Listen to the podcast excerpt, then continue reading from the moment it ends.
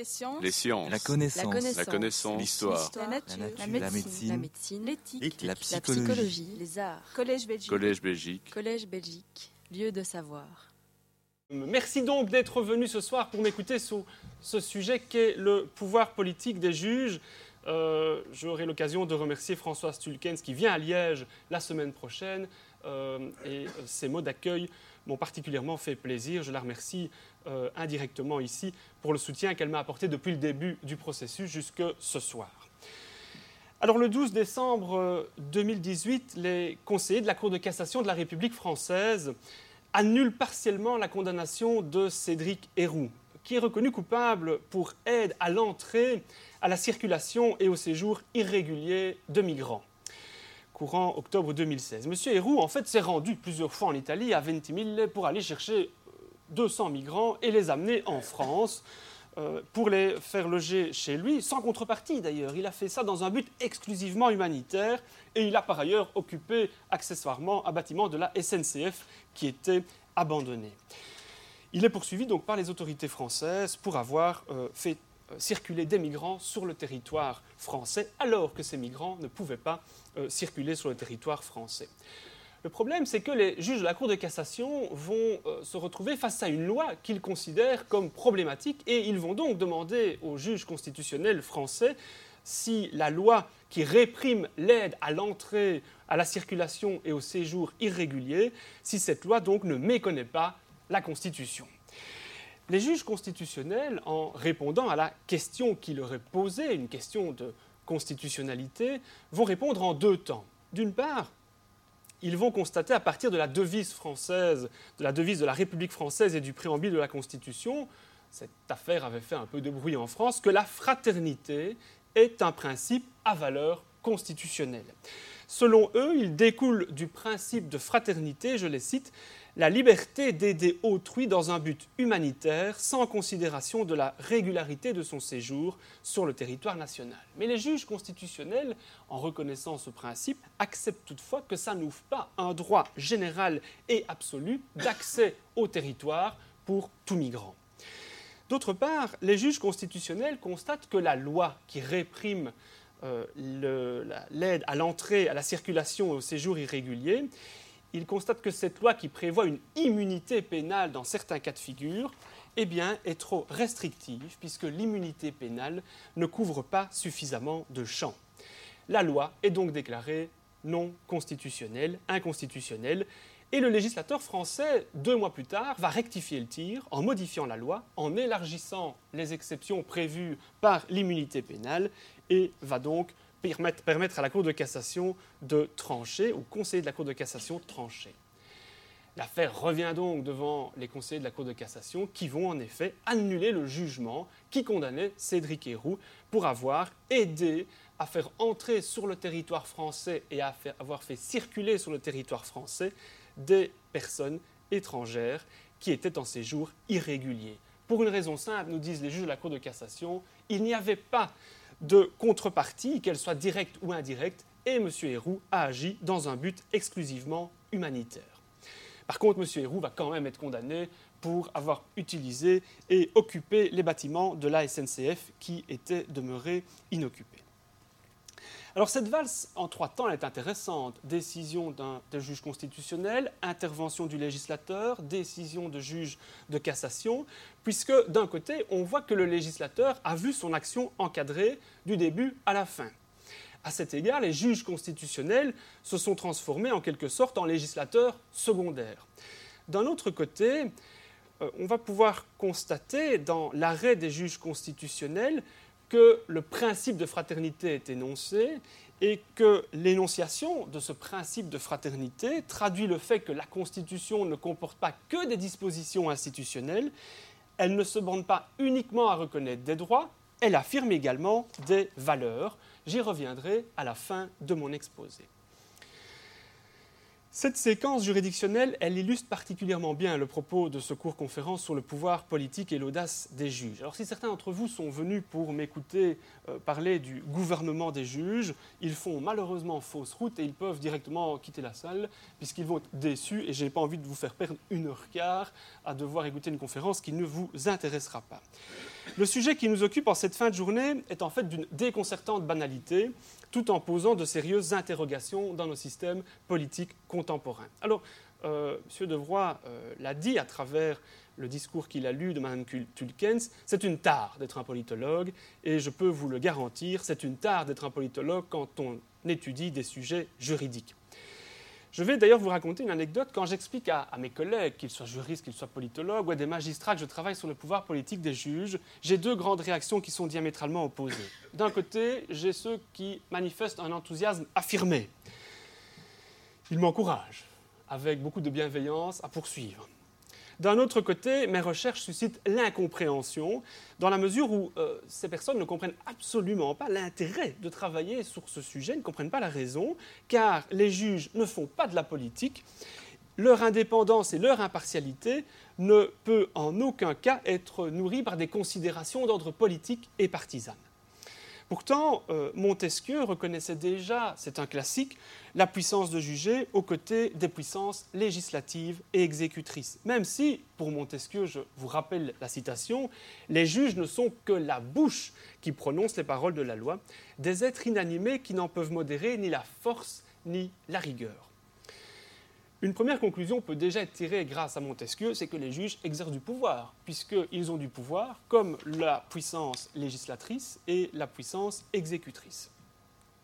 La deuxième question qui se pose, c'est dès lors de savoir si l'indépendance et l'impartialité de la justice peuvent être combinées avec l'exercice d'un certain pouvoir, euh, et s'il y a bien pouvoir, lequel?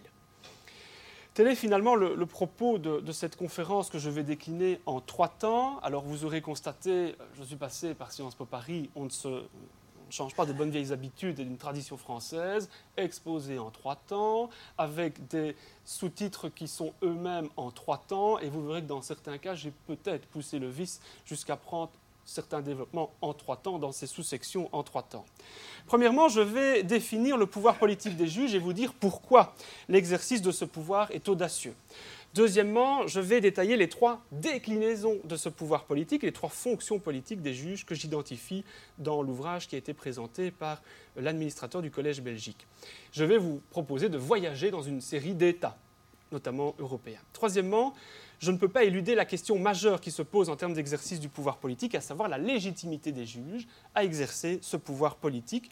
Je vais donc vous offrir une réflexion sur l'acceptabilité sociale des audaces des juges. J'y reviendrai, rassurez-vous.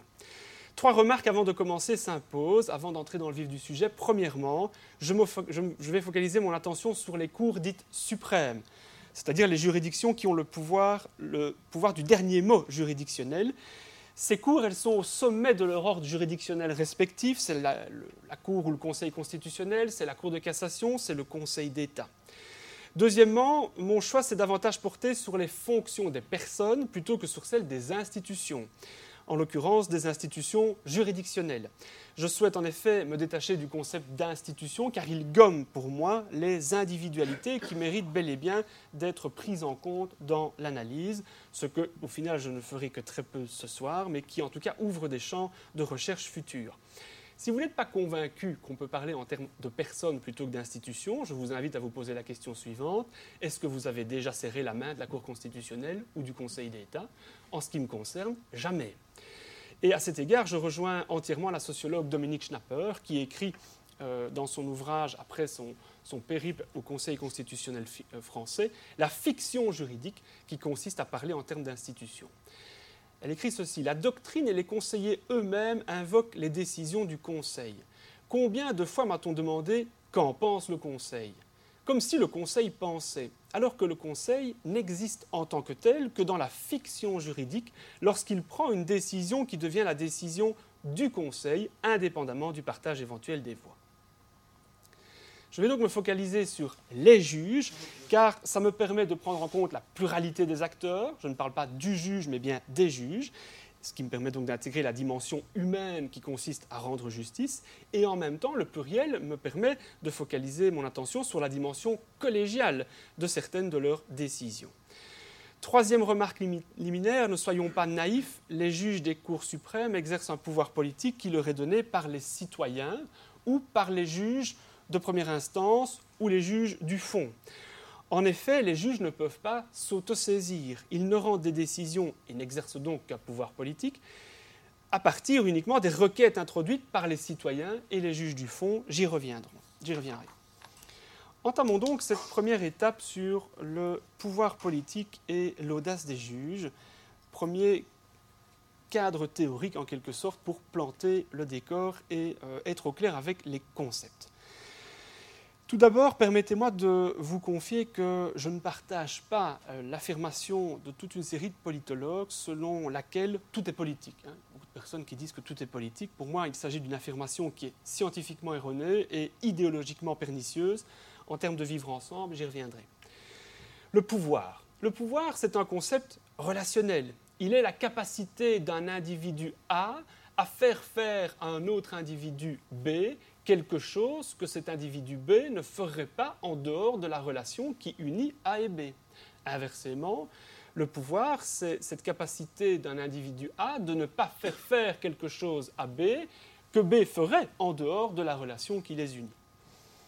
Par exemple, ce soir, j'ai du pouvoir sur vous, car je vous fais faire quelque chose que vous ne feriez pas aujourd'hui, un jeudi soir, c'est-à-dire rester assis pendant une heure quart à m'écouter et pour certains d'entre vous, venir à Bruxelles. Mais si j'ai du pouvoir, vous en avez également sur moi, puisque quand on m'a envoyé la liste des inscrits, je me suis dit, ah oui, il va y avoir du beau monde. Donc j'ai intérêt à ne pas dire des imbécilités. Donc vous m'avez contraint à devoir tenir un propos qui, je l'espère, sera un minimum cohérent. On a donc ici mutuellement du pouvoir. Mais ça ne veut pas dire que ce soir, on exerce du pouvoir politique. Calmons-nous, euh, le pouvoir ici ne nous concerne que dans cette salle. Trois conditions cumulatives, pour moi, doivent être remplies pour pouvoir exercer un pouvoir caractérisé de politique. Première condition, c'est l'exercice d'une contrainte. La contrainte, c'est quoi? C'est la garantie de parvenir par différents moyens à faire triompher sa volonté en l'absence de légitimité ou lorsque celle-ci se révèle insuffisante. Autrement dit, celui qui exerce une contrainte exerce une pression sur certains acteurs. Pour être effective, cette contrainte, elle est bien souvent accompagnée d'un dispositif de sanction. Si les membres de la société n'obéissent pas à la règle, à la contrainte qui leur est imposée, on les sanctionne. Mais on peut accepter l'idée que dans les faits, la plupart du temps, la sanction doit être ressentie comme telle pour être opérante. Il n'est pas nécessaire qu'elle soit exécutée pour qu'il y ait contrainte. D'ailleurs, ne dit-on pas que la meilleure sanction est celle à laquelle on ne recourt jamais à travers leurs décisions, les juges des cours suprêmes, ils exercent cette contrainte, ils exercent cette pression, bien souvent d'ailleurs, sans recourir au dispositif de la sanction. Deuxième condition du pouvoir politique, c'est l'exercice d'une contrainte qui est dite légitime. La légitimité, c'est la reconnaissance accordée à celui qui exerce un certain pouvoir. C'est l'acceptation du fait qu'il est normal, qu'il est juste, qu'il est bon, qu'il est souhaitable que quelqu'un, qu'une autorité donne des ordres, prescrive des comportements. Un politologue français a écrit au sujet de la légitimité ceci, c'est l'acceptabilité sociale fondée sur des croyances partagées. Acceptabilité sociale fondée sur des croyances partagées. Plutôt que de commencer à vous faire une théorie sur l'acceptabilité sociale fondée sur des croyances partagées, je vais prendre un exemple. Si nous sortons du collège Belgique maintenant que nous prenons tous notre voiture et que soudainement un véhicule de police ou un camion de pompiers vient derrière vous, sirène hurlante et feu clignotant. Ils vont en fait exercer une contrainte. Vous allez vous déporter. Et en effet, c'est l'autorité. Mais vous allez considérer que c'est légitime de se déporter et vous allez constater qu'on va tous se déporter. Il y a bien acceptabilité sociale. On accepte tous de se déporter pour laisser passer le véhicule de secours elle est fondée sur une croyance partagée. On est intimement convaincu que euh, le camion de pompiers va éteindre un incendie ou euh, sauver des vies. On en est intimement convaincu. Et donc, c'est bien une acceptabilité sociale fondée sur une croyance partagée. On va considérer que les services de, secours sont légitimes dans notre État. Alors, c'est fondé sur des croyances partagées, euh, mais parfois l'autorité peut nous avoir. Je prends l'exemple, euh, pour ceux qui connaissent du côté de Liège, à Anse, il y a une caserne des pompiers à côté du magasin Carrefour. Jeune conducteur, j'étais très respectueux de l'autorité, Et euh, j'ai considéré que les pompiers étaient des individus presque sacrés, puisqu'ils sauvaient des vies. Et donc un jour, ces pompiers sortent de leur caserne, sirène, feu clignotant, pas sirène hurlante. Je freine donc, je me contrains, je m'arrête et je laisse passer les pompiers, croyant légitimement qu'ils vont éteindre un incendie. Malheureusement, ils n'allaient pas éteindre un incendie, ils allaient chercher leur croissant au carrefour qui était juste après. Et c'est là que j'ai compris qu'en effet, la légitimité était fondée sur des croyances partagées, mais qui pouvaient ne pas refléter la réalité. Dans nos régimes politiques, la légitimité, elle est principalement élective. L'élection fonde la légitimité de nombreux acteurs qui exercent le pouvoir politique, les députés notamment, les conseillers communaux, entre autres. Toutefois, les juges ne sont pas élus, même s'il existe des juridictions dont la composition est basée sur des principes démocratiques, comme par exemple la Cour d'assises. On pourrait toutefois considérer que les juges bénéficient d'une légitimité élective de second ou de troisième rang parce qu'ils sont nommés ou désignés par des représentants politiques ou par des euh, membres du pouvoir exécutif qui sont eux-mêmes désignés par des représentants politiques. Si le pouvoir politique est reconnu comme légitime, euh, il y a une question majeure qui mériterait de plus amples euh, approfondissements. C'est la question suivante. Pourquoi les citoyens obéissent? Pourquoi est-ce que nous tous, nous sommes de véritables moutons? Si le sociologue Max Weber a déjà bien montré que les citoyens obéissent par habitude, en respectant la loi et en se pliant aux injonctions d'un leader charismatique, Pierre Bourdieu est pour moi l'auteur qui a le mieux cerné la dimension symbolique du pouvoir qui explique pourquoi le citoyen obéit. Selon Pierre Bourdieu, l'exercice du pouvoir n'est pas uniquement unilatéral, puisqu'il implique la complicité, d'ailleurs bien souvent en partie inconsciente, des membres de la société qui subissent ce pouvoir. Et le sociologue ne s'est pas arrêté en si bon chemin lorsqu'il a analysé cette domination symbolique du pouvoir. Il a également démontré la force du droit, en ce compris la jurisprudence qui consiste selon lui en un reflet direct des rapports de force existants où s'expriment les déterminations économiques et en particulier les intérêts des dominants.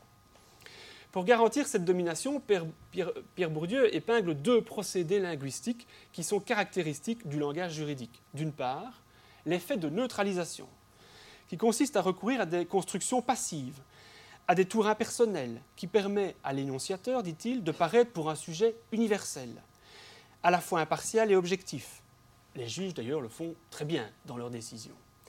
D'autre part, à côté de l'effet de neutralisation, il y a l'effet d'universalisation, qui consiste à recourir à l'indicatif, à des verbes constatatifs, à la troisième personne du singulier et à l'usage d'indéfini. Le meilleur exemple, c'est la formule suivante. Il a peur que.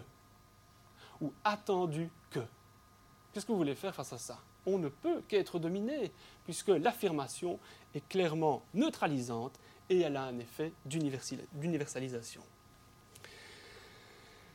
Après s'être intéressé donc à la légitimité, il nous reste la troisième dimension du pouvoir politique. La troisième condition pour exercer un pouvoir politique, c'est l'exercice d'une contrainte légitime à portée collective. Les décideurs politiques sont les seuls à pouvoir prendre des décisions qui ont une portée collective qui s'applique à l'ensemble des membres d'une société.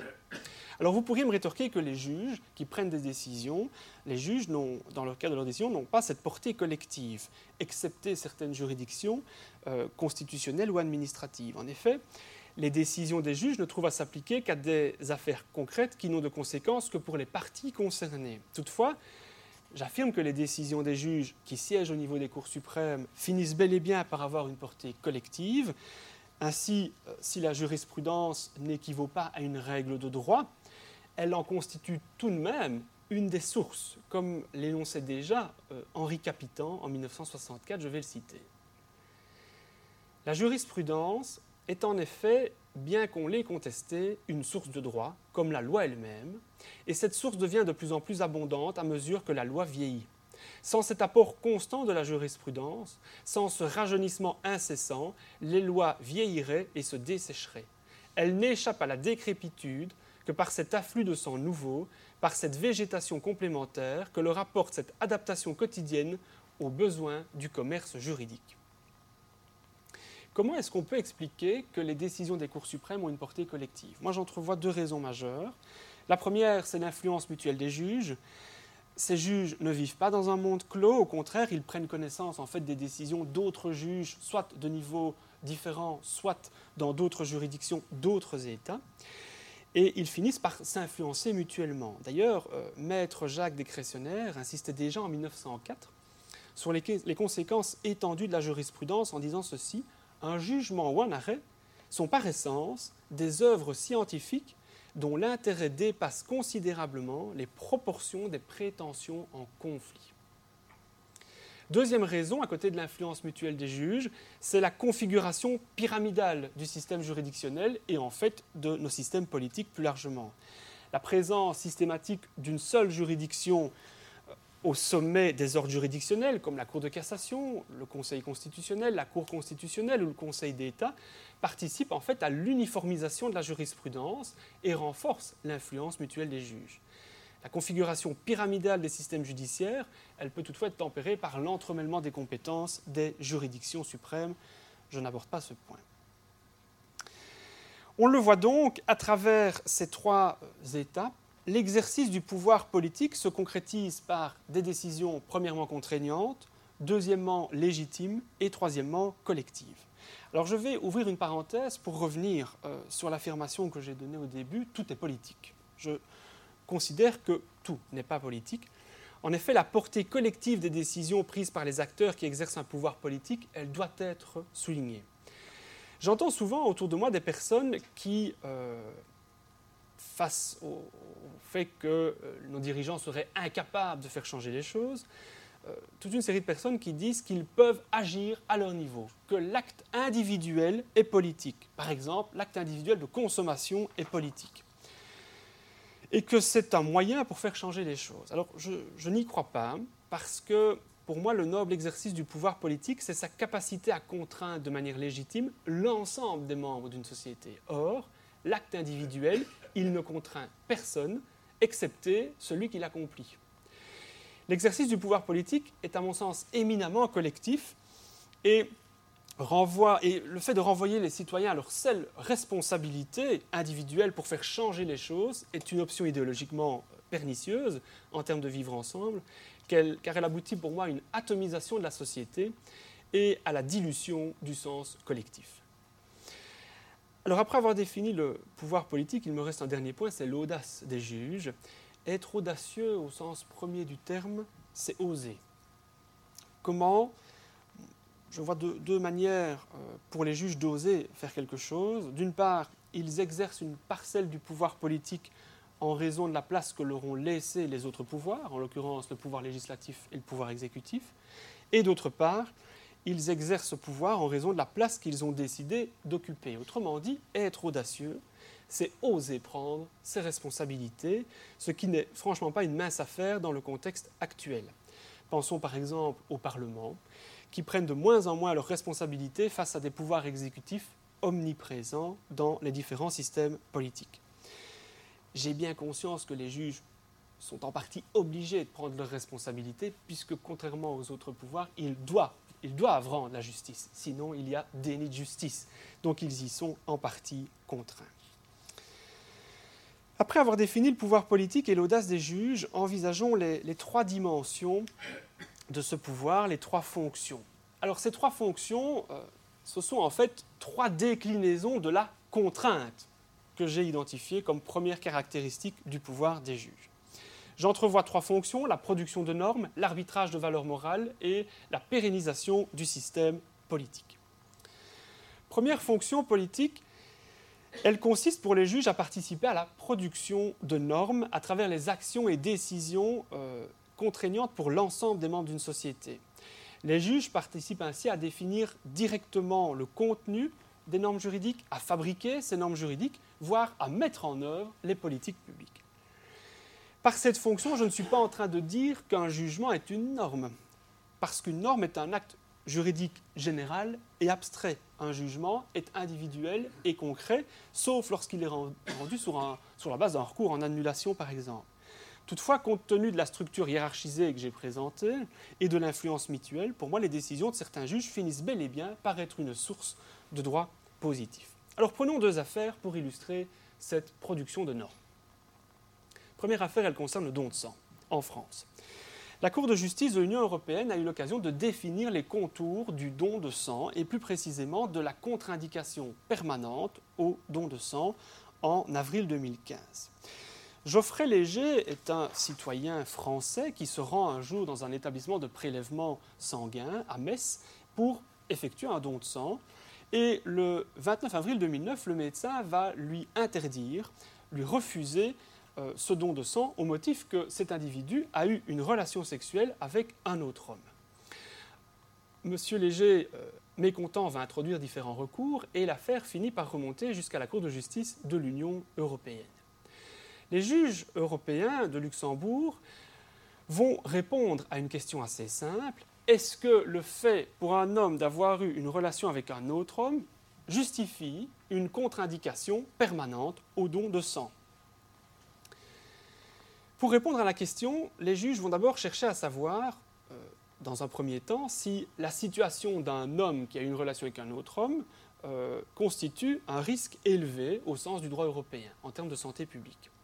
Et pour évaluer cette situation, il convient de prendre en compte la situation épidémiologique en France. Et là, les juges constatent qu'en effet, il y a un risque plus élevé pour cette catégorie de la population.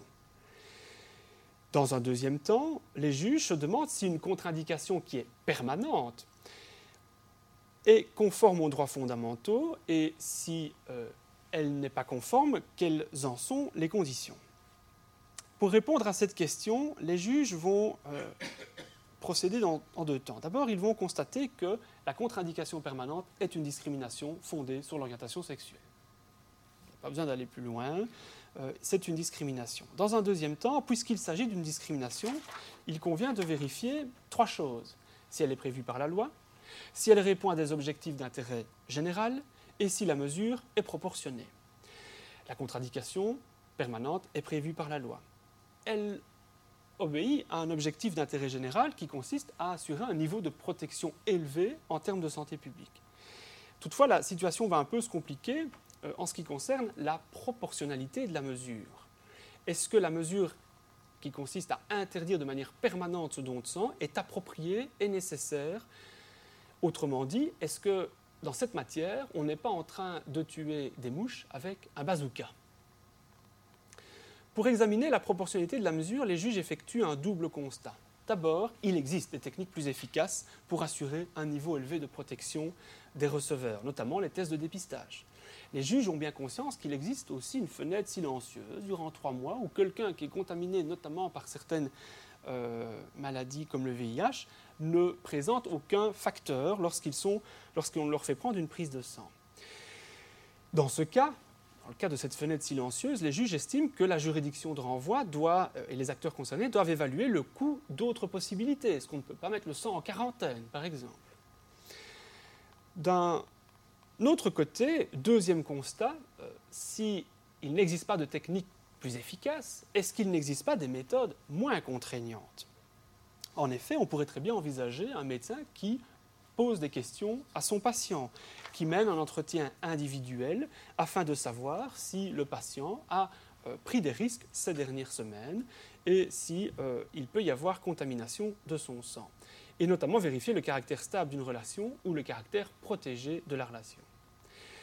Les juges concluent dès lors que s'il n'existe pas de technique plus efficace et s'il n'existe pas de méthode moins contraignante, alors la contre-indication permanente est proportionnée. S'il existe des techniques plus efficaces ou s'il existe une méthode moins contraignante, alors la contre-indication permanente est disproportionnée. Les juges vont renvoyer la patate chaude au, juge français qui va devoir évaluer, en fait, dans les faits, s'il y a moyen euh, de vérifier s'il y a des techniques efficaces ou des méthodes moins contraignantes. Mais ce qui est intéressant dans cette affaire, c'est que les juges vont remettre au cœur du processus euh, de, don de sang la confiance mutuelle, qui, peut être une, qui est peut-être une des conditions fondamentales pour le vivre ensemble. Et donc, dans cette affaire, les juges ont en fait défini les contours de la contre-indication permanente de don de sang. Ils ont énoncé aux acteurs concernés la manière de faire pour savoir si on pouvait interdire de manière permanente le don de sang pour certaines catégories de personnes. Deuxième affaire, on est toujours en France, et là, ça concerne l'exportation de spermatozoïdes vers l'Espagne. Vous verrez que je prends parfois des affaires euh, un peu amusantes, euh, parce que ça met un peu de vie hein, dans, nos études et nos recherches, euh, même si celle-ci n'est pas très amusante au final. On est en France, un couple espagnol vit à Paris et monsieur euh, et madame, madame, C et monsieur B sont relativement jeunes. Ils veulent donner naissance à un enfant, euh, mais problème, monsieur B va euh, développer un cancer et donc va devoir subir une chimiothérapie. Et afin d'éviter tout problème par la suite, Monsieur B va faire prélever des gamètes masculines parce qu'une fois qu'il aura subi sa chimio, il va devenir stérile ils vont former le vœu d'avoir un enfant. Le problème, c'est que la situation de M. B se détériore et il finit par mourir. Madame C, qui euh, est espagnole, retourne dans son pays avec sa tristesse et retourne près de ses proches pour y vivre. Le problème, c'est que les spermatozoïdes qui sont euh, disponibles pour éventuellement faire une procréation médicalement assistée se trouvent uniquement dans euh, un réfrigérateur des hôpitaux de Paris. Et donc la question qui se pose, c'est est-ce qu'on peut faire euh, exporter des gamètes masculines de la France vers l'Espagne alors que la législation française l'interdit? Les autorités administratives, l'hôpital de Paris va refuser. Dès lors, Madame C va introduire un recours qui va finir par remonter jusque le Conseil d'État français. Et les juges administratifs vont être appelés à apprécier si la législation française ne porte pas manifestement, une atteinte manifestement excessive au droit au respect de la vie privée et familiale. Les juges vont en fait affirmer qu'il y a bien une atteinte qui est portée à ce droit au respect à la vie privée et à la vie familiale, d'une part, et d'autre part, ils vont forcer les hôpitaux de Paris à exporter les gamètes vers l'Espagne alors que la législation française l'interdit. Trois raisons permettent à ces juges de prendre cette double décision. Premièrement, les juges constatent qu'il n'y a que dans les hôpitaux de Paris où on a les gamètes de M. B qui est décédé. Deuxièmement, euh, les juges constatent que Mme C, elle n'a pas d'intention frauduleuse. Elle n'est pas allée en Espagne pour bénéficier d'une législation plus laxiste. En fait, elle a sa famille en Espagne et elle est retournée avec sa tristesse dans sa famille. Troisièmement, il y a urgence. En effet, la loi espagnole ouvre la possibilité d'une procréation médicalement assistée dans ce cas de figure, mais uniquement 12 mois après la mort de la personne. Et donc les juges considèrent que sur la base de ces trois critères, on peut en effet euh, exporter les gamètes vers l'Espagne. Alors que la législation française n'autorise pas cette exportation, on voit que les juges administratifs semblent avoir opté pour une position audacieuse qui ouvre la voie d'un contrôle euh, in concreto des dispositions françaises à la lumière des droits fondamentaux. Duralex, sed lex. Même si la loi est dure, car autrement elle ne serait pas la loi, les juges administratifs ont estimé que cette loi ne pouvait pas être inexorablement cruelle, car alors elle n'est plus tout à fait la loi. Ce faisant, les juges ont indirectement insisté une fois de plus sur la nécessaire confiance qui doit régner entre les membres d'un système politique puisque dans cette affaire, Madame C n'avait pas d'intention frauduleuse. À travers ces deux affaires, les juges ont produit du droit, en comblant les vides juridiques ou en interprétant la règle de droit en vigueur. Première euh, façon de participer à l'exercice du pouvoir politique, donc la production de normes. Deuxième euh, façon de participer à l'exercice du pouvoir politique, l'arbitrage de valeurs morales. À côté de la création de normes juridiques, les juges, peuvent être amenés à effectuer un arbitrage entre plusieurs valeurs morales. Dans le cadre de leur office, ils vont énoncer ainsi certaines conceptions implicites ou explicites de ce qui est souhaitable, de ce qui mérite d'être poursuivi dans une société. Autrement dit, les juges précisent ce qui doit être ou comment on doit se comporter dans la société. Deux affaires à nouveau me permettent d'illustrer cet arbitrage de valeurs morales. Première affaire, elle concerne la reconnaissance d'un sexe neutre en France. Alors cet exemple, il était intéressant parce qu'il permet de distinguer le pouvoir politique de l'audace. En effet, dans cette affaire, ce ne sont pas les juges des cours suprêmes qui ont été audacieux, ce sont les juges de première instance qui ont été audacieux. Par contre, les juges des cours suprêmes, en l'occurrence la Cour de cassation, ont exercé leur pouvoir politique en brimant cette audace. Monsieur D est âgé de 66 ans Il vit en France et il demande la rectification de son acte de naissance afin que soit substituée à l'indication sexe masculin celle de sexe neutre ou à défaut intersexe. Alors pourquoi? Ben, Parce que M. D, quand vous le regardez, euh, il ne présente pas euh, de caractéristiques sexuelles précises. Il a un bourgeon génital embryonnaire qui ne permet pas de dire s'il est un homme ou s'il est une femme. Le bourgeon génital ne s'étant jamais développé dans un sens ni dans l'autre. Et le problème, c'est que M. D se sent comme biologiquement intersexué. Il ne se sent psychologiquement ni comme un homme ni comme une femme. En fait, il présente une ambiguïté sexuelle. Il a bien une apparence masculine, nous dit-il, il a de la barbe et une voix grave, mais il nous dit euh, dans cette affaire que c'est parce qu'il doit prendre un traitement pour lutter contre l'ostéoporose. Et puis il fournit toute une série d'indications, d'amis, de connaissances, pour montrer que son comportement social n'est ni celui d'un homme, ni celui d'une femme, même si il a une femme et qu'il a adopté un enfant. L'affaire euh, qui euh, consiste donc à réclamer un sexe neutre ou un intersexe, euh, concerne de prime abord le droit civil. Toutefois, les juges de la première chambre civile de la Cour de cassation vont dépasser de loin cette branche du droit pour en fait se positionner sur la pérennité du système politique français. En effet, les juges constatent d'abord que la loi française ne permet pas de faire figurer dans l'état civil un sexe neutre. On est soit masculin, soit féminin. Ensuite, les juges s'appuient sur la binarité des sexes qui fondent la société française et le droit français pour refuser de reconnaître le sexe neutre qui avait été reconnu en première instance. Pour eux, reconnaître une telle, euh, un tel sexe neutre euh, pourrait avoir des répercussions profondes pour l'ordre juridique français. Je les cite.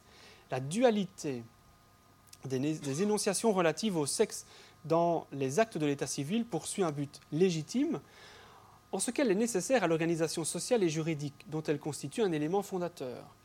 La reconnaissance par le juge d'un sexe neutre aurait des répercussions profondes sur les règles du droit français construites à partir de la binarité des sexes et impliquerait de nombreuses modifications législatives de coordination.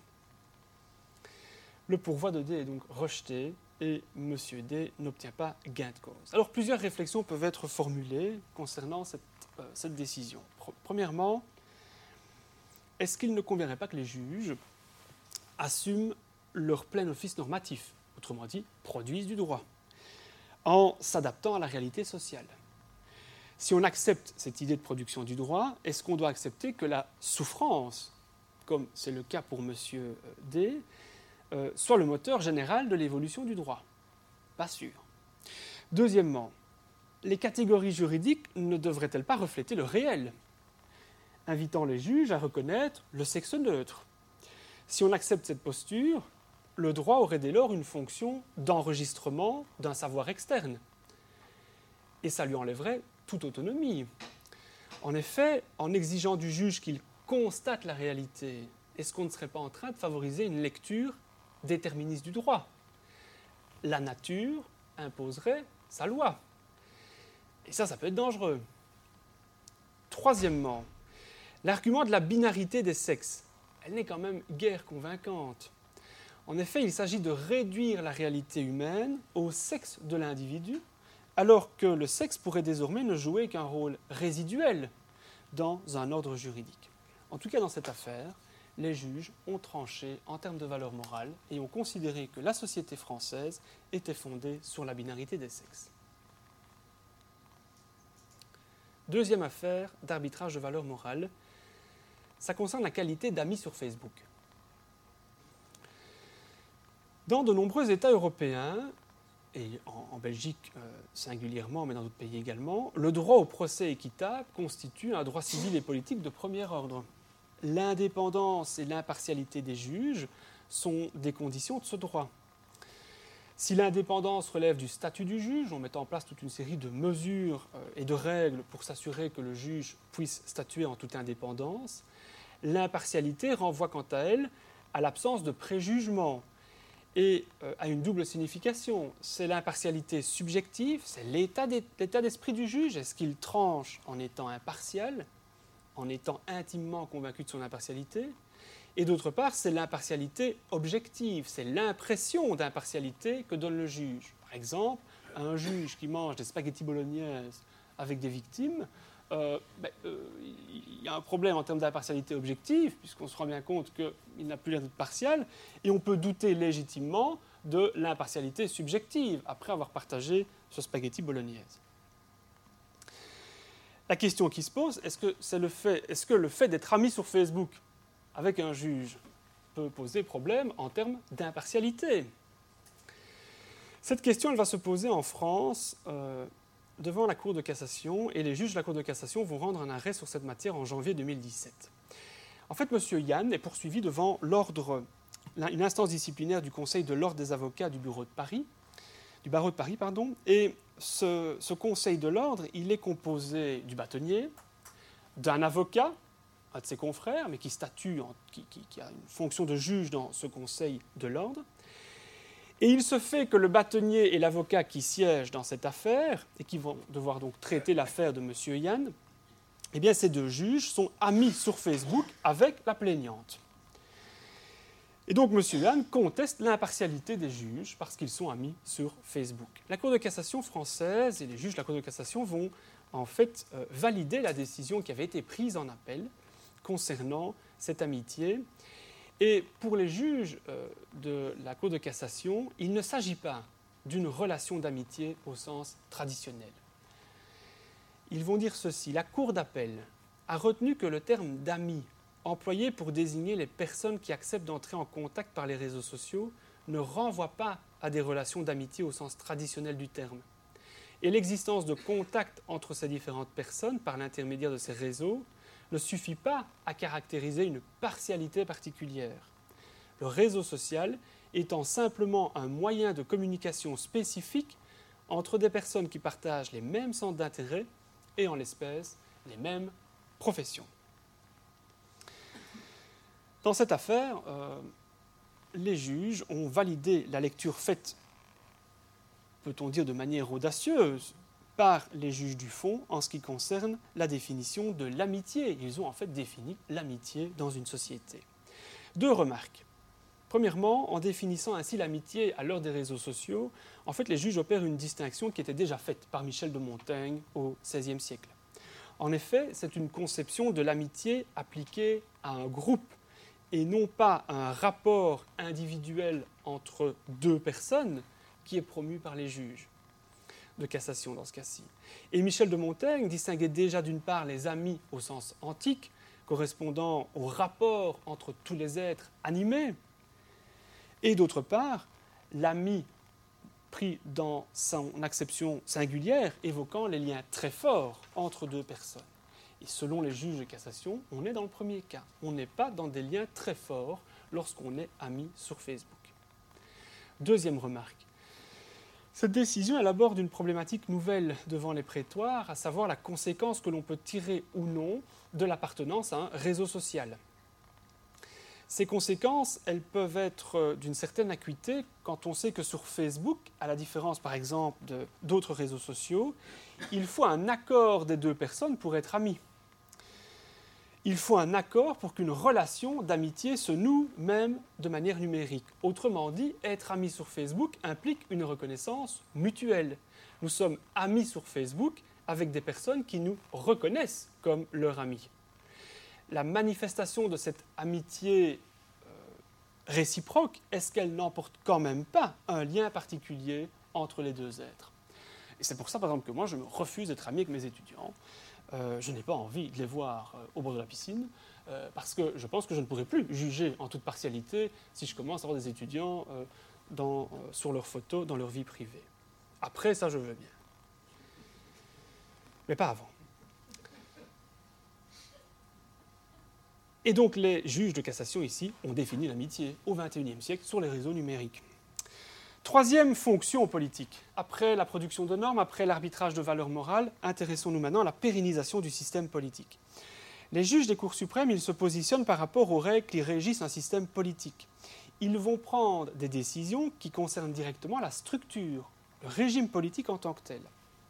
Et ces juges, par leur fonction de pérennisation du système politique, vont garantir la continuité du système politique dans le temps, sa pérennité. Mais cette pérennité, il faut l'envisager comme étant cette possibilité de s'adapter progressivement aux évolutions sociales. Certains politologues considèrent d'ailleurs qu'un système politique a pour seul objectif d'être pérennisé dans le temps, mais en s'adaptant progressivement aux euh, changements sociaux. Et de ce point de vue-là, les juges sont au service, au sens premier du terme, du système, en accomplissant une série d'obligations envers l'État sur la base des règles qui fondent, qui fondent leur statut. Deux affaires à nouveau me permettent d'illustrer cette pérennisation du système politique. La première affaire, elle concerne les bains mixtes en Suisse.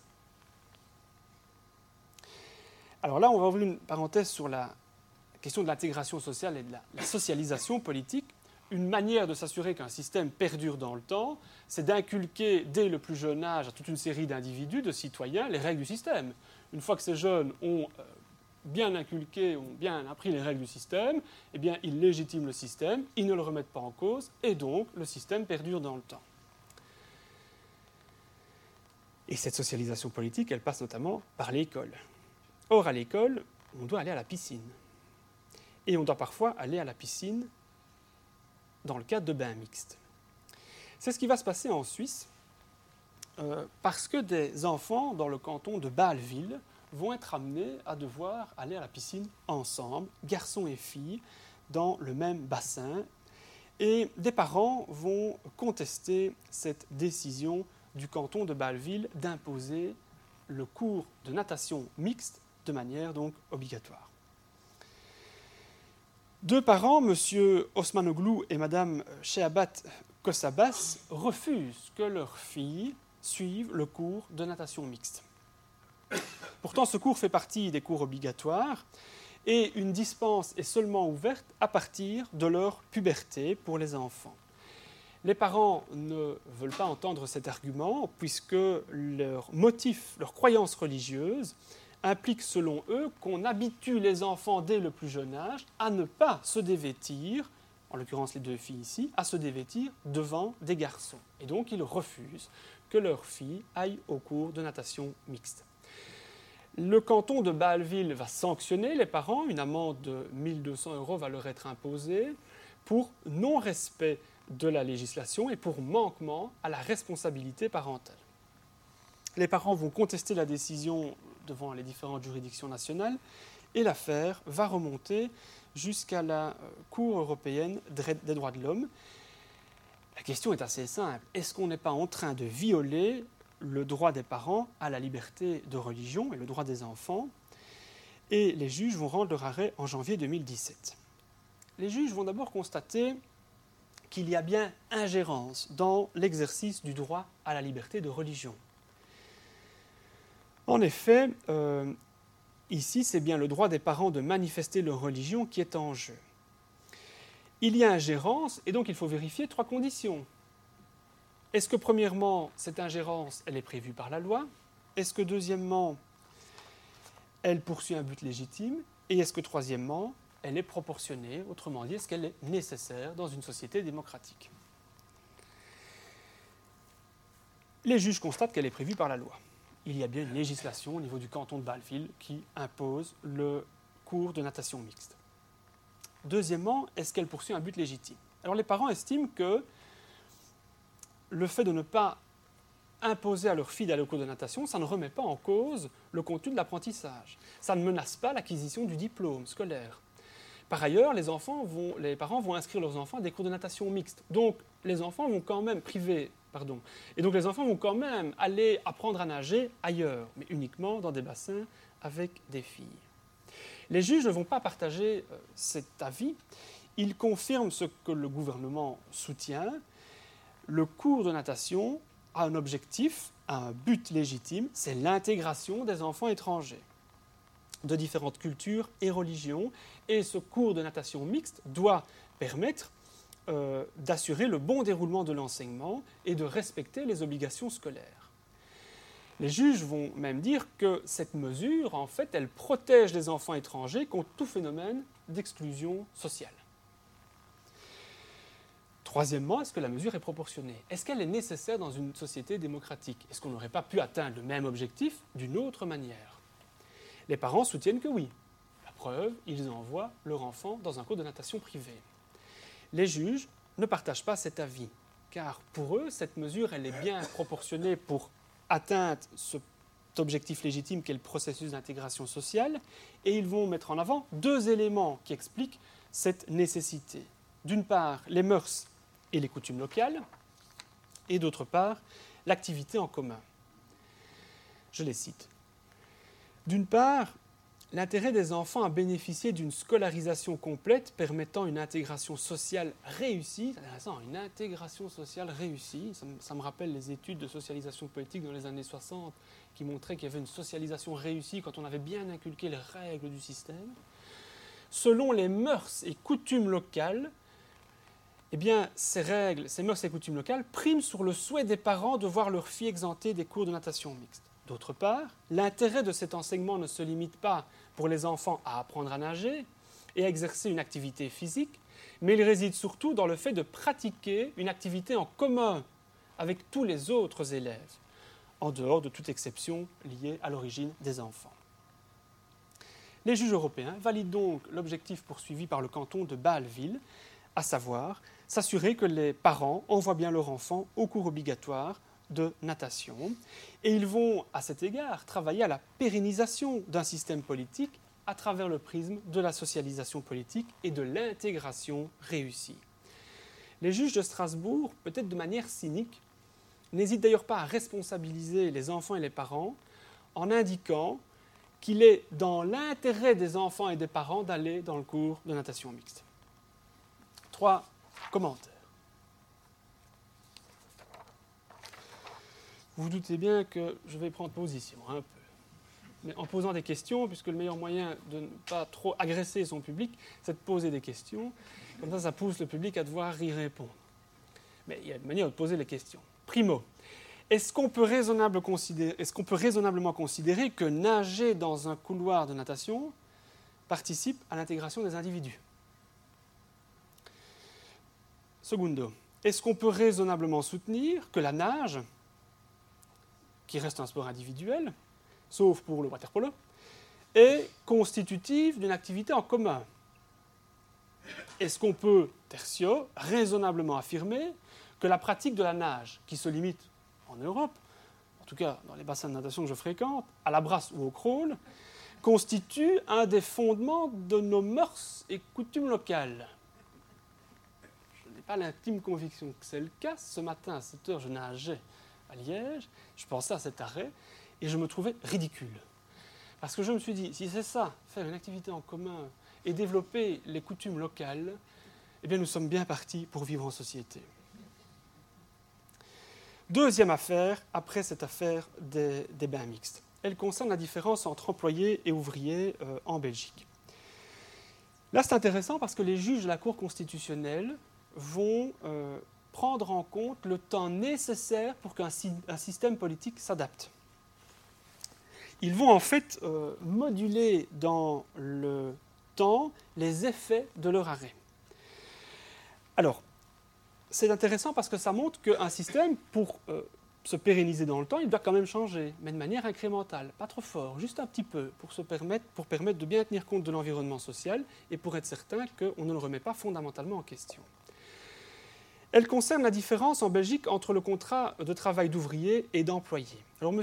de Reiker est engagé pour une société anonyme en 2001 par un contrat d'ouvrier à durée déterminée. Et en 2002, euh, il voit son contrat prolongé à durée indéterminée. En 2008, il est mis à la porte, il est licencié, moyennant un préavis de 28 jours. Un litige va voir le jour avec son employeur. Et M. de Reiker va s'interroger sur la constitutionnalité d'une série de lois euh, de certaines dispositions de la loi relative au contrat de travail. D'une part, il y a un délai de préavis qui est différent pour les ouvriers et les employés. Lui ne bénéficie pas du même délai de préavis que les employés. D'autre part, il y a une disposition qui prévoit un jour de carence pour les ouvriers. C'est quoi le jour de carence? Ça implique que l'ouvrier ne reçoit pas de rémunération pour son premier jour de maladie. Il y a donc une différence de traitement entre l'ouvrier et l'employé. Dans un arrêt de 2011, les juges constitutionnels vont mettre fin à cette différence entre employés et ouvriers sur ces deux aspects. mais ils vont être attentifs aux effets de leurs décisions dans le temps. D'une part, ils vont rappeler un arrêt qu'ils avaient pris en 1993, où ils avaient déjà constaté qu'il y avait une différence de traitement, mais ils l'avaient laissé euh, en, l'état parce qu'il fallait progressivement que le système en termes de loi relative au contrat de travail évolue. Ils avaient constaté que le délai de préavis différent entre employés et ouvriers était une euh, discrimination puisqu'on euh, utilisait comme critère la nature principalement manuelle ou intellectuelle de la fonction et que cette distinction ne répondait pas à des critères objectifs et raisonnables. Ils vont poursuivre le raisonnement en disant qu'en termes de jours de carence, c'est la même chose. On ne peut pas justifier de manière objective et raisonnable cette différence de traitement. D'autre part, après avoir constaté cette euh, discrimination, les juges vont tenir compte de l'effet de leur décision. Ils vont dire, bon, on prend cette décision le 7, juin, 7 juillet pardon, 2011, et je dois accepter, moi, juge, que le législateur va, va prendre un certain temps pour modifier la loi. Et donc je lui laisse deux ans, jusqu'au 7 juillet 2013. Autrement dit, mon arrêt que je prends en juillet 2011, il ne sortira ses effets que deux ans plus tard.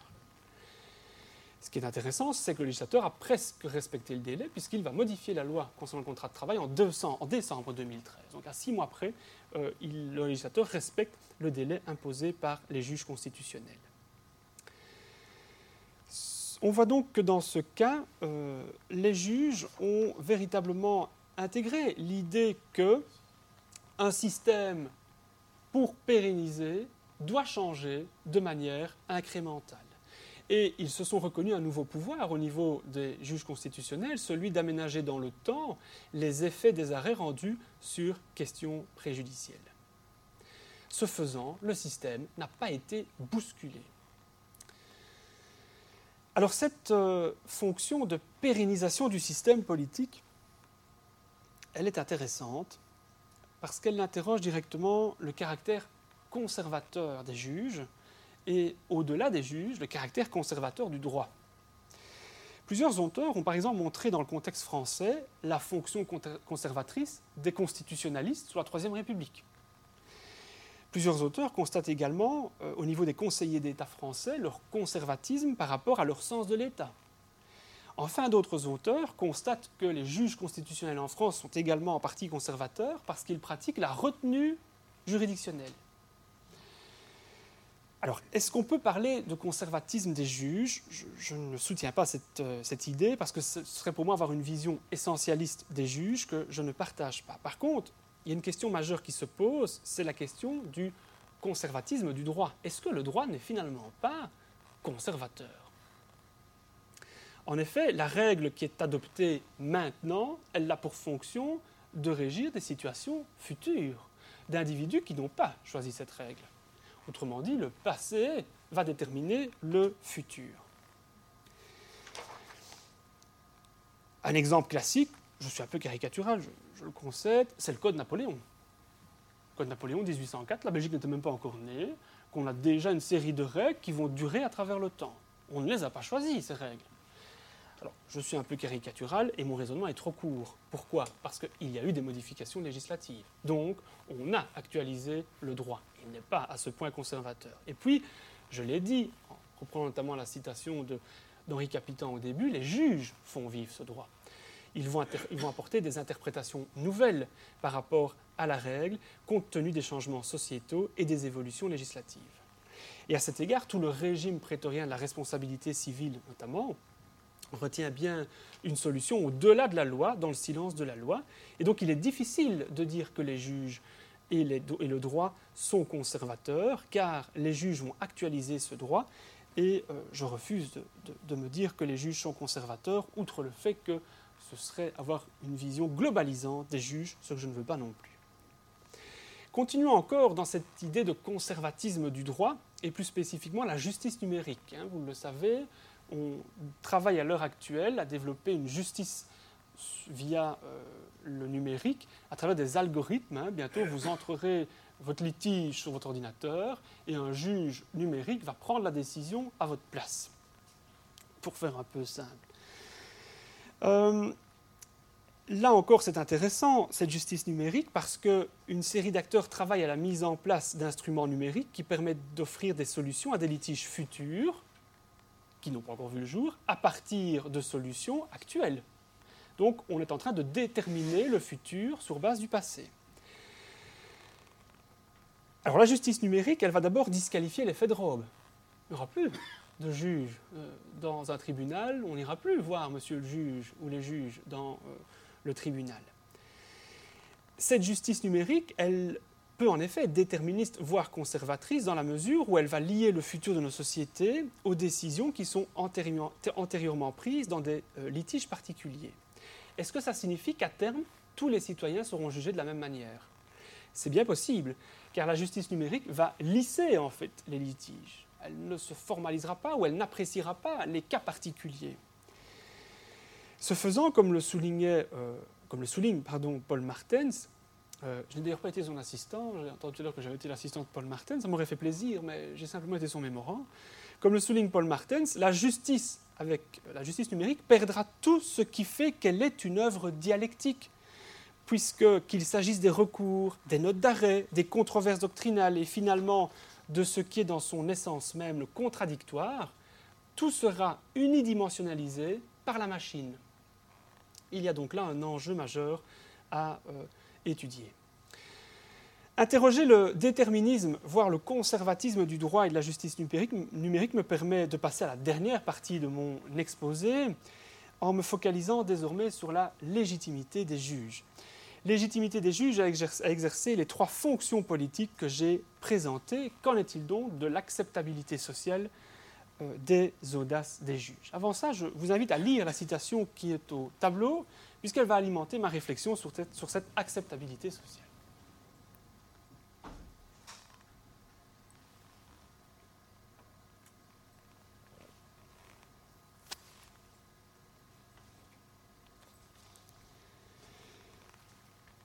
Bien. Alors la légitimité des acteurs qui exercent un pouvoir politique est vous vous doutez bien que j'en arrive à, mon deuxième aspect euh, de ma définition du pouvoir politique, mais rassurez-vous, il ne sera pas aussi long que le premier. Euh, je fais des conférences où, au fur et à mesure qu'on passe d'un aspect à l'autre, le temps diminue de plus en plus. Il y en a qui font l'inverse, ce qui est impossible.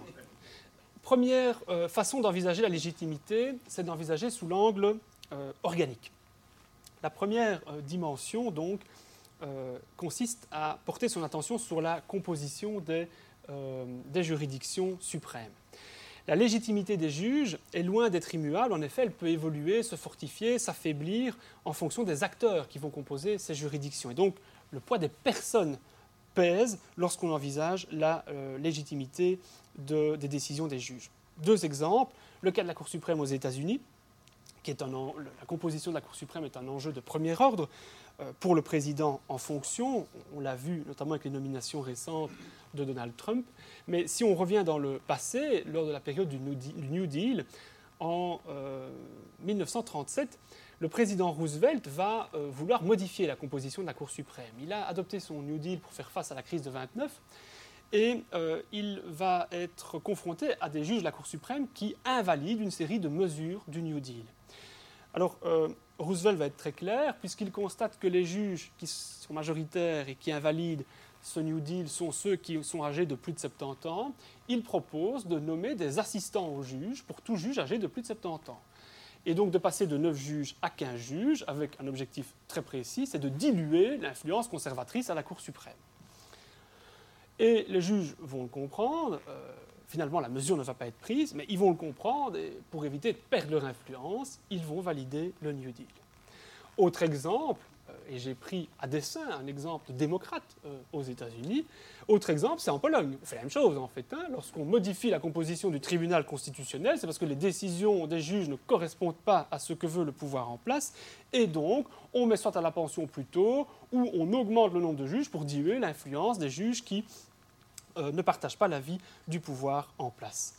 Ces deux exemples, ils tendent à montrer que le profil des juges constitue un élément important lorsqu'ils sont désignés au niveau des cours suprêmes.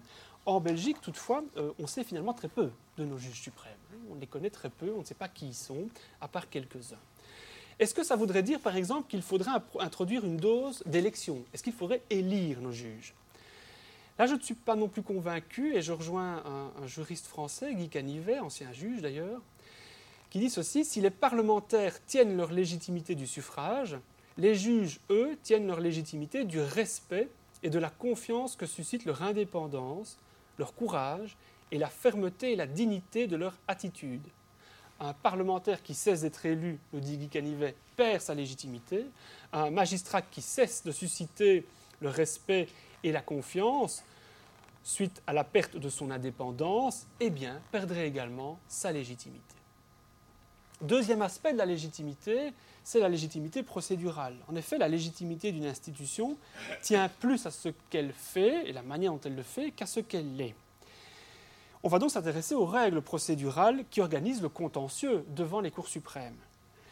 Dans cette perspective, je trouve intéressant de mobiliser les écrits de Marc Verdussen, qui a travaillé sur la justice constitutionnelle belge, et qui mobilise trois arguments pour soutenir que la juridiction constitutionnelle, elle contribue au dialogue constitutionnel.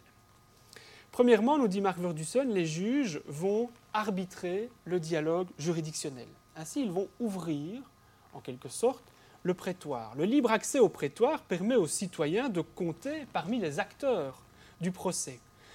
Devant le prétoire, les citoyens peuvent s'exprimer librement. Cette liberté, elle est fondamentale car l'acte de juger est le fruit d'une discussion argumentée entre les acteurs qui sont au procès. La légitimité que les juges retirent de l'arbitrage euh, du dialogue juridictionnel est donc, à de maintes égards, une légitimité procédurale. Pourquoi? Parce que la garantie qu'ont les partis d'exposer leur point de vue, notamment le citoyen, permet euh, surtout euh, à ces citoyens de bénéficier d'une écoute qu'ils n'ont peut-être pas eue au niveau des parlementaires ou des ministres. Deuxièmement, nous dit euh, Marc Verdussen, les juges vont pratiquer ce dialogue juridictionnel. Après avoir écouté les parties, les juges se retirent, c'est le moment du délibéré. Et là, la délibération s'effectue selon certaines règles, notamment l'intelligibilité, la cohérence, l'efficacité de la décision, le discernement des juges, voire la visibilité des juges. Troisièmement, les juges suscitent le dialogue juridictionnel. Ils n'ont pas le pouvoir du dernier mot, car l'interprétation de la Constitution, notamment, n'appartient à personne. En suscitant ce dialogue, les juges sont en fait pris dans un mouvement de, circularité avec d'autres juges, d'autres niveaux, voire d'autres institutions. Mais il y a une question qui se pose. Si on accepte que la légitimité des juges est d'ordre procédural, euh, est-ce qu'on peut affirmer que le respect de la procédure garantit le vivre ensemble? Je n'en suis pas sûr. Mais tout de même, tout d'abord, il y a des études qui montrent que l'accès élargi aux organisations judiciaires internationales, comme la Cour européenne des droits de l'homme, a augmenté la participation des citoyens et des groupes intéressés. Les cours suprêmes sont devenus des arènes de la participation politique. Et ça, c'est intéressant, puisqu'on assiste à un changement progressif de notre système de représentation. D'autre part, la dimension procédurale, actuellement inhérente à l'exercice du pouvoir politique par les juges, contribue, à la mise en place d'une culture du droit, dans laquelle le citoyen se pense, se pense de plus en plus comme sujet de droit. J'ai le droit de. Ainsi, il y a un changement qui s'est opéré le critère de justiciabilité se substitue à celui de la positivité de la loi. Ça veut dire quoi? Ça veut dire que le droit maintenant se définit moins par la contrainte légitime de la loi que par la possibilité de soumettre un comportement à l'examen par un tiers. Autrement dit, ce qui compte désormais dans notre système politique, c'est non plus de respecter la loi, c'est de pouvoir contester la loi un système est considéré comme légitime maintenant si on peut contester la loi. Alors, ce développement de cette légitimité procédurale qui alimente cette culture du droit, elle entraîne un changement majeur, un changement de paradigme dans nos systèmes représentatifs. En effet, ce, développement permet aux citoyens de se penser de plus en plus comme sujet de droit et l'espace de la justice se présente de plus en plus comme un espace négocié où finalement on peut aller négocier la règle avec des tierces personnes euh, à travers ces juges. Mais je ne suis pas convaincu que on évacue toute la question de la légitimité en s'étant uniquement intéressé à la composition de la Cour et aux procédures qui sont utilisées devant ces cours. Pour moi, il faut introduire une troisième dimension, c'est la légitimité substantielle. La spécificité du processus juridictionnel consiste à mobiliser des ressources sociales, c'est-à-dire le droit positif, qui est constitué de règles générales, abstraites et permanentes. On mobilise des ressources sociales à partir de requêtes individuelles. Et dans cette perspective, les juges exercent une parcelle du pouvoir précisément parce qu'ils ne travaillent pas d'un point de vue théorique. Ils travaillent parce qu'ils ont des demandes concrètes qui leur sont présentées. La place des juges dans l'exercice du pouvoir politique voit ainsi par l'organisation des voies de recours juridictionnelles, l'association réelle du citoyen qui aboutit, je l'ai dit, à cette légitimité négociée. Mais on ne peut pas se contenter du constat selon, lequel la légitimité des actions des juges découle des actions citoyennes. Il faut interroger le contenu des décisions des juges. Si les juges mobilisent des ressources sociales à partir de requêtes individuels. Ils doivent être vigilants lorsqu'ils appliquent notamment le principe de proportionnalité, et je l'ai montré à plusieurs reprises, à ne pas rechercher l'unique défense des droits subjectifs, qui sont par essence des droits individuels, dont le citoyen euh, se prémunit pour faire valoir ses propres intérêts personnels. En effet, le pouvoir politique ne peut être, et là j'en arrive à ma troisième dimension de mon pouvoir politique, il ne peut être exercé que dans l'intérêt collectif. Telle est certainement la leçon la plus importante qui peut être tirée des écrits du politologue et juriste français Georges Burdeau lorsqu'il écrit, je le cite, que l'exercice de la fonction politique est la condition fondamentale de la survie de la société. Cette société ne se maintient qu'en réduisant les tensions qui la déchirent, en surmontant les antinomies qu'elle recèle, en contrariant les forces de dissociation que suscite l'égoïsme et l'aveuglement des membres d'une société.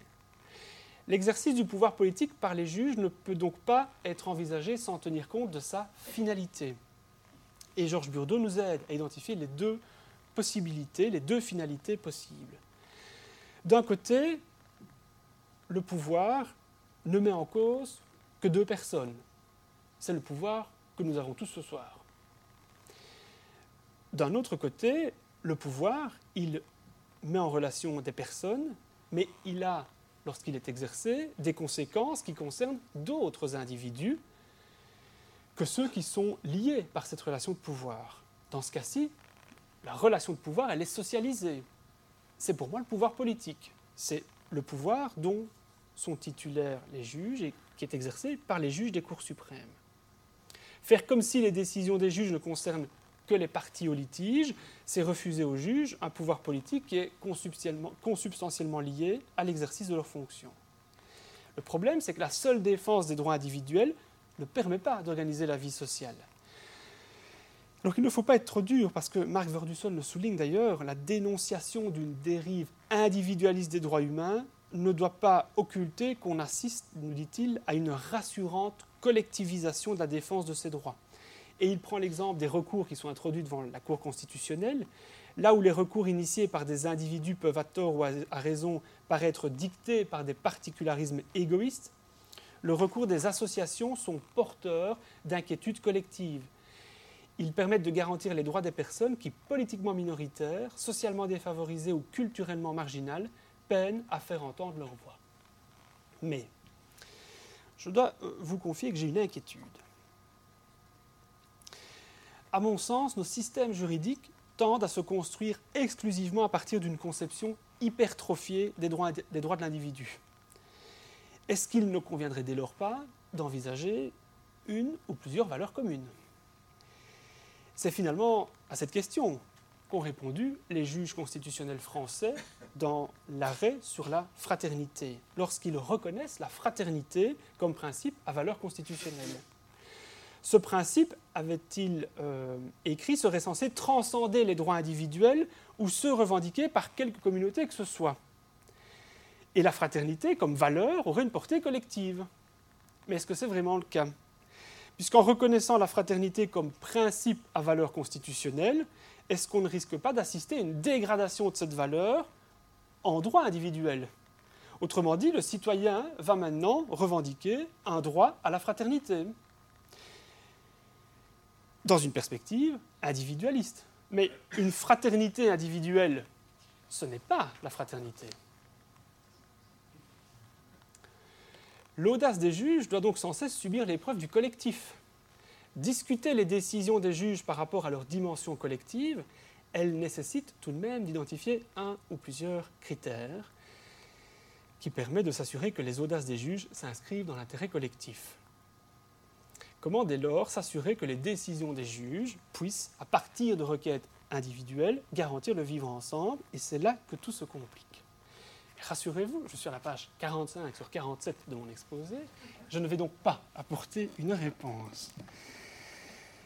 Je suis enclin à proposer comme critère le respect du principe d'égalité, d'où la citation que je vous ai mise euh, avant de commencer cette troisième section, étant entendu que l'égalité doit être envisagée dans une perspective collective et non individuelle. Autrement dit, la reconnaissance du principe d'égalité ne peut qu'être collective. Les discriminations ne méritent pas d'être invoquées à titre individuel elles doivent l'être au nom du collectif. Et les juges devraient y veiller. Mais est-ce possible? En effet, euh, tout collectif, quand on parle de collectif, tout collectif recèle la promesse d'un nous. On s'identifie à un nous. Mais promettre un nous, ce n'est pas l'accomplir, c'est uniquement le déclarer. L'acte fondateur du nous, ce qui fait le nous, c'est la mise en commun. Et cette mise en commun, elle a deux sens. D'un côté, la mise en commun, c'est ce qui est commun, c'est ce qui n'appartient à personne. C'est le commun impersonnel. On croit partager avec d'autres ce qui n'appartient à personne. Et donc c'est commun. Mais c'est une communauté illusoire. On ferait en quelque sorte société à partir de quelque chose qui n'existe pas.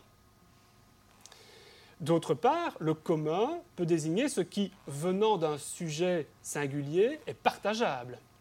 Le partage permet de décentrer son point de vue, ou pour reprendre la citation que je vous avais proposée, d'avoir cette déprise de soi. Intéressant ce mot, déprise de soi. Le partage permet de décentrer son point de vue, de comprendre l'autre et de s'ouvrir à l'altérité. Je, je propose donc une commune égalité comme critère substantiel qui fonderait la légitimité des décisions des juges. Cette commune égalité ne consisterait pas à revendiquer uniquement l'égalité pour soi, mais en souhaitant la partager, à la revendiquer également pour les autres dans une perspective collective. L'affirmation par les juges d'une commune égalité alimenterait la légitimité substantielle de leurs décisions. Encore faut-il l'opérationnaliser. Et sur ce point, je ne vais pas tourner autour du pot, je ne sais pas comment. Je compte donc sur vous ce soir pour me donner des pistes pour poursuivre mon exposé que je pourrai ainsi alimenter. Cela me permettra donc d'ouvrir le débat, mais avant cela, récapitulons. Je vous ai introduit en cette fin de journée euh, au pouvoir politique des juges entendu comme l'ensemble des décisions contraignantes légitimes et collectives qui sont exercées par les juges dans le cadre de leurs fonctions. Je vous ai mentionné que la contrainte, que les contraintes, elles pouvaient prendre trois déclinaisons la production de normes, l'arbitrage de valeurs morales et la pérennisation du système politique. Pour chacune de ces déclinaisons, je vous ai proposé deux exemples. Je les rappelle la contre-indication permanente au don de sang, le transfert de spermatozoïdes d'un état à un autre, l'absence de reconnaissance d'un sexe neutre, la qualité d'amis sur Facebook, l'obligation de suivre des cours de bain mixtes et la modulation des effets d'une annulation d'une loi. Ensuite, j'ai interrogé la deuxième dimension de l'exercice du pouvoir politique, la légitimité, d'abord sous l'angle organique, ensuite sous l'angle procédural. Et j'ai insisté sur la forme négociée de cette légitimité qui peut à elle seule ne pas garantir le vivre ensemble. Il m'a donc paru indispensable d'ajouter un troisième, type de légitimité, la légitimité procédurale, en incluant dès lors la dimension collective des décisions des juges. Autrement dit, euh, de savoir s'il est possible de garantir l'exercice du pouvoir dans une perspective politique et donc euh, de penser le collectif. Oui, si une commune égalité est affirmée par les juges et recherchée par les citoyens.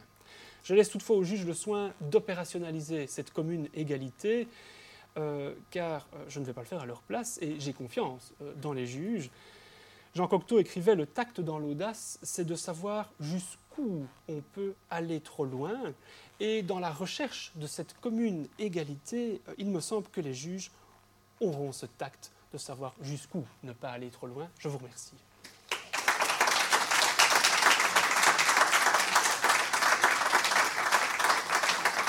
Les sciences. Les sciences. La connaissance. La connaissance. L'histoire. La nature. La nature, La médecine. L'éthique. La La psychologie. psychologie. Les arts. Collège Belgique. Collège Belgique. Collège Belgique. Lieu de savoir.